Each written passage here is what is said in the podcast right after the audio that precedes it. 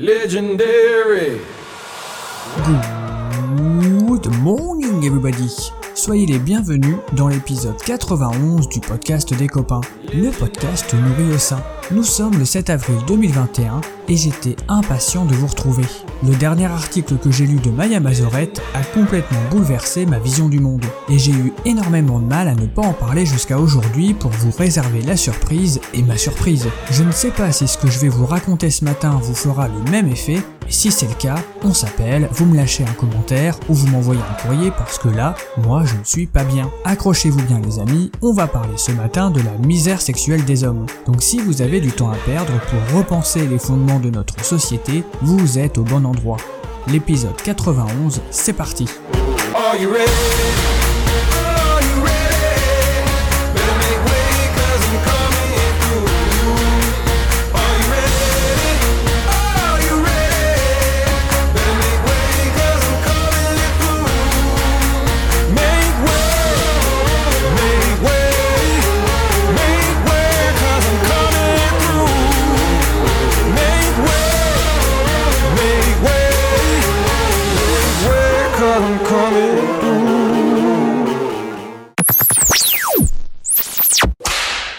A déjà parlé de beaucoup de choses depuis que j'ai commencé la rubrique sexo, mais encore faut-il avoir une sexualité, car il paraît selon Maya Mazorette que 80% des hommes n'intéresseraient carrément pas les femmes. C'est chaud non? Heureusement qu'elle est là pour nous en parler, parce que c'est assez terrible, et heureusement que je suis là pour la lire et vous partager tout ça, parce que ce n'est pas rien comme information. Et encore, vous ne connaissez pas la suite. L'épisode qui parle de la misère sexuelle des hommes et de ses conséquences, c'est parti. Come on. Let's talk about sex, baby.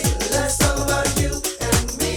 Let's talk about all the good things and the bad things that make me. Let's talk about sex. Let's talk about sex.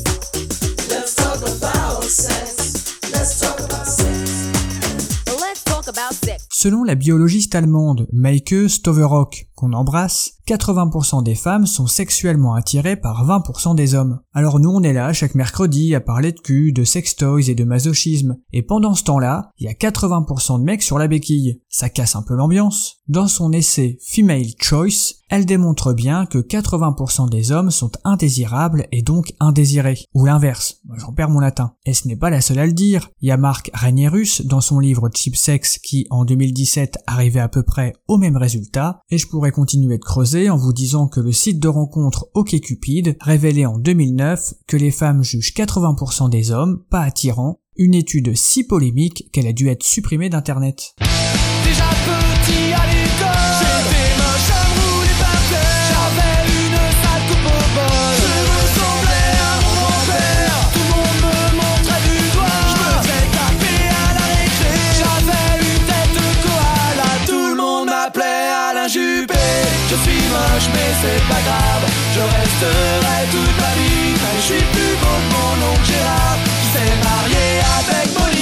Pour information, on ne peut pas retourner l'équation, car les hommes sont moins sélectifs que les femmes. Et en même temps, vu les statistiques, on n'a pas les moyens de faire les difficiles. Après de telles informations, je vous sens un peu assommé, et je vous comprends, car vous l'avez compris, les expressions comme euh, chaque boîte a son couvercle, chacun finit par trouver chaussure à son pied, eh bien c'est de la connerie. Oh merde Mais revenons à notre biologiste allemande Maike Stoverock, embrasse, puisque c'est elle qui fait l'actualité aujourd'hui. Elle explique que le fonctionnement standard de l'espèce humaine et de certaines espèces animales repose sur la disponibilité des hommes et la sélectivité des femmes. Ça me rappelle la parade amoureuse de l'oiseau jardinier d'ailleurs. Il se fait chier à décorer son nid comme un ouf pour pécho, et les femelles sélectionnent le meilleur décorateur. Vous irez voir, ce n'est pas banal comme affaire. Revenons aux humains. Chez les humains, les partenariats se forment pour 3 ou 4 ans, le temps d'assurer la gestation et les premières galipettes d'un enfant. Après, la libido va chercher bonheur ailleurs, Ne me raconte pas d'histoire. Tu sais bien, y a plus rien qui tourne rond. Chez toi, tu m'en demandes un peu trop. Tu fous rien, l'appartement est immonde. Depuis des mois, tu te comportes comme un porc.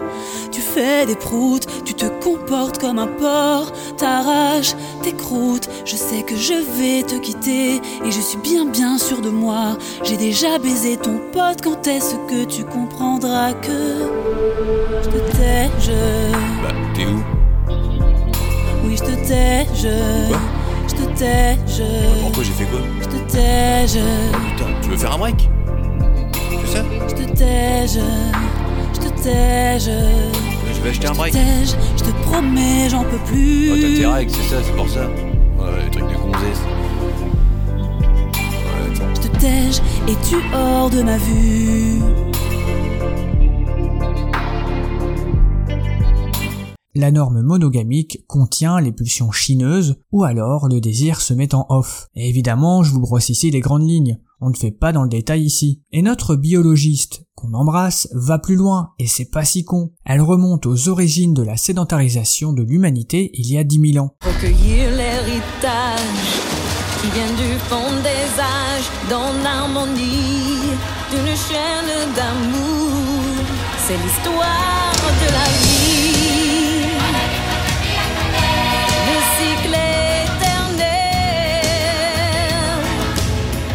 Durant cette période, si la société avait été organisée en fonction du désir des femmes, la vie en communauté serait devenue intenable. Comment éviter la violence quand trois hommes sur quatre sont frustrés? Pour éviter ce chaos, la plupart des civilisations auraient alors inventé les modalités d'une redistribution de l'accès à la sexualité. Un homme aura droit à une femme. La reproduction cesse alors de ressembler à une partie de poker où le vainqueur rafle la mise. Bienvenue dans le monde de la monogamie, littéralement fondée sur la domestication du désir féminin. Désir qui ne doit s'exprimer qu'à la maison. J'en vois certains d'entre vous avec des mines et bobies, mais je vais continuer quand même. Comment la société a-t-elle domestiqué le désir des femmes? Première technique, la méthode douce avec la romance, les contes de fées, où la femme est encouragée à désirer un seul homme pour se marier et avoir beaucoup d'enfants. Puis il y a la méthode barbare avec l'excision, où on supprime carrément l'organe du plaisir, le devoir conjugal ou le slut shaming, c'est-à-dire la culpabilisation des salopes, qui rappelle à l'ordre les femmes exprimant leur désir hors de la conjugalité.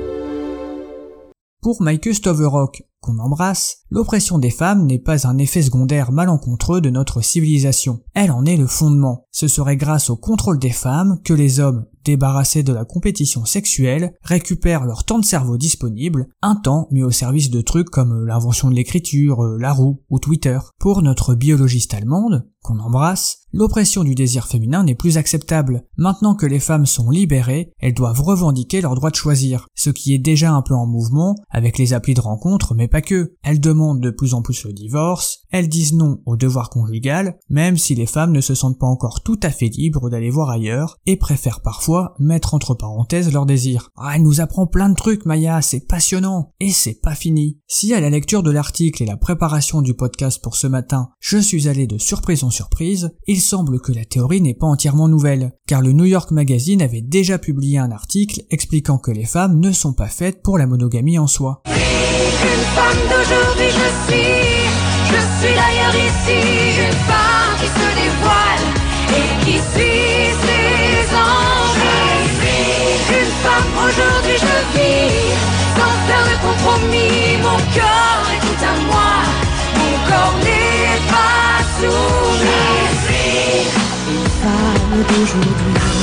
On a parlé la semaine dernière de baisse de la libido. L'explication dans cet article du déclin de la sexualité conjugale pourrait trouver son explication dans le fait qu'elle ne serait pas adaptée aux modalités du couple. Tout simplement. Ainsi les hommes auraient inventé une structure sociétale avec un minimum sexuel pour tous, mais contraire au désir des femmes. Elle se plie donc aux rapports sexuels conjugaux dans un grand jeu de dupes inventé par les hommes pour les hommes, par obligation ou par tendresse, mais en pensant à toute autre chose. Bon bon bon bon bon. Si tout cela est vrai et que les femmes continuent d'affirmer leur désir et d'affirmer leur liberté de choisir, serait-ce alors le déclin de notre civilisation? Nous pouvons déjà observer certains indicateurs inquiétants. Des célibataires volontaires, appelés minorités incel, sont à l'origine de plusieurs attentats contre des femmes. On voit des mouvements de militants masculinistes tenir des propos de plus en plus agressifs sur le web, et enfin, les agressions sexuelles ne sont pas en baisse et constituent une véritable menace pour les femmes. Et dans beaucoup d'articles, Maya fait référence au féminicide, qui ne cesse d'augmenter, comme si certains hommes préféraient tuer leur compagne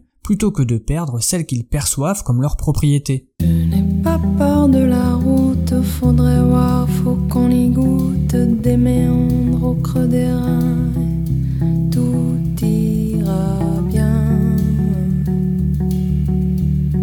le vent l'emportera. Ton message à la grande ours, la trajectoire de la course, l'instantané de velours, même s'il ne sert à rien. Le vent l'emportera, tout disparaît.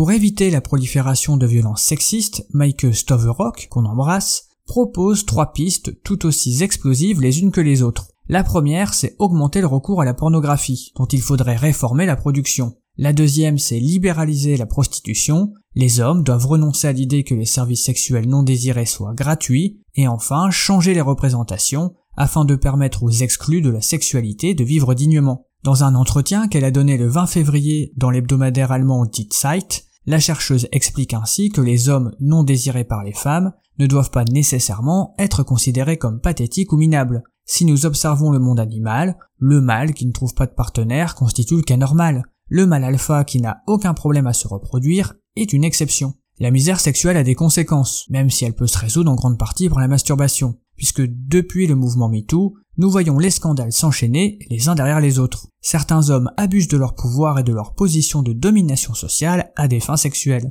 Tout ça rend les relations femmes-hommes pas simples. Les hommes se tentent de plus en plus et la sécurité des femmes est de plus en plus mise à mal en passant par le harcèlement de rue au meurtre. Moi qui ai discuté de ça avec pas mal de copines, elles sont pour la plus grande majorité subies des agressions par des hommes. Des trucs parfois pas trop graves, comme des trucs parfois moins rigolos. Dans les deux cas, ça laisse toujours des cicatrices. Bon, ça progresse tout ça, mais il y a encore, mesdames, messieurs, du chemin à faire. Come on. Let's talk about sex, baby.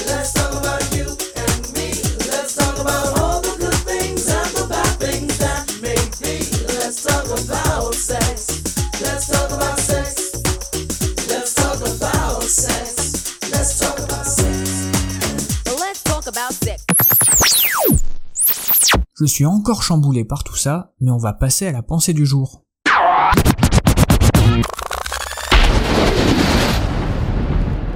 La satisfaction d'un quotidien modeste vaut mieux que toutes les richesses désirées.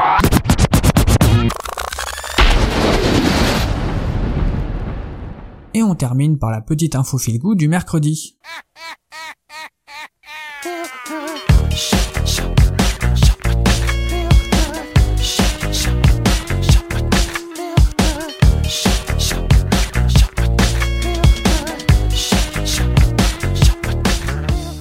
Avec ou sans Covid-19, la Finlande reste le pays le plus heureux du monde. Explication. Willy, vous êtes viking.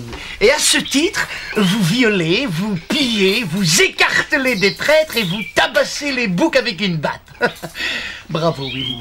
Le classement est tombé le vendredi 19 mars, et pour la quatrième année consécutive, la Finlande a été désignée comme le pays le plus heureux du monde, devançant le Danemark, la Suisse et l'Islande dans un classement du bonheur où l'impact du Covid-19 a été étonnamment contrasté.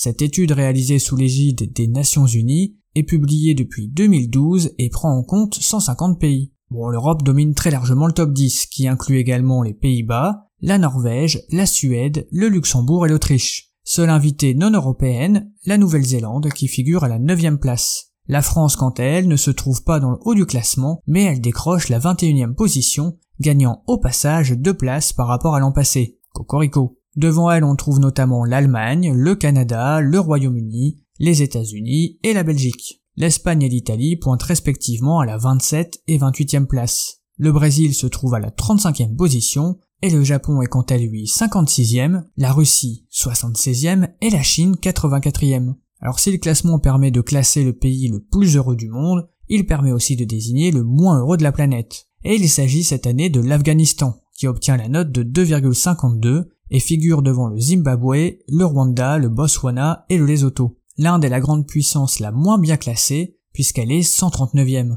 Vous l'avez compris, l'information d'aujourd'hui, c'est que la Finlande est première. Malgré ses hivers longs et la réputation de ses habitants jugés peu expansifs, si ce n'est solitaire, le pays nordique bénéficie d'un très haut niveau de vie, de services publics performants, de vastes étendues de nature, des forêts, des lacs, et est également très bien classé en matière de solidarité, ainsi que dans la lutte contre la pauvreté et les inégalités. Je vous conseille donc ce matin de vous mettre sérieusement au finlandais.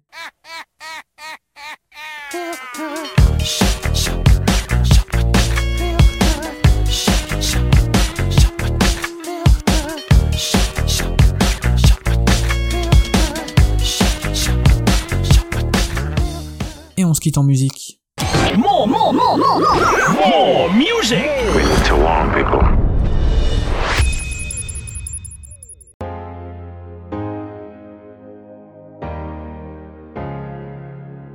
Hello, it's me. I was wondering if after all these years you liked me to go over everything. They say that I'm supposed to heal ya, but I ain't done much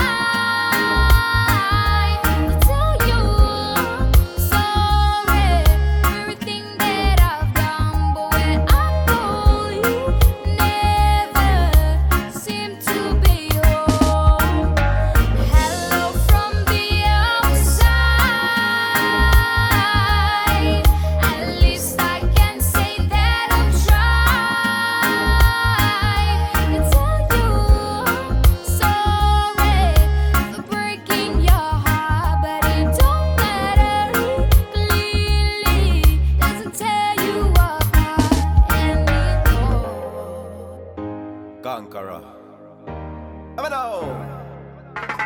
Hello, how are you? We're so typical.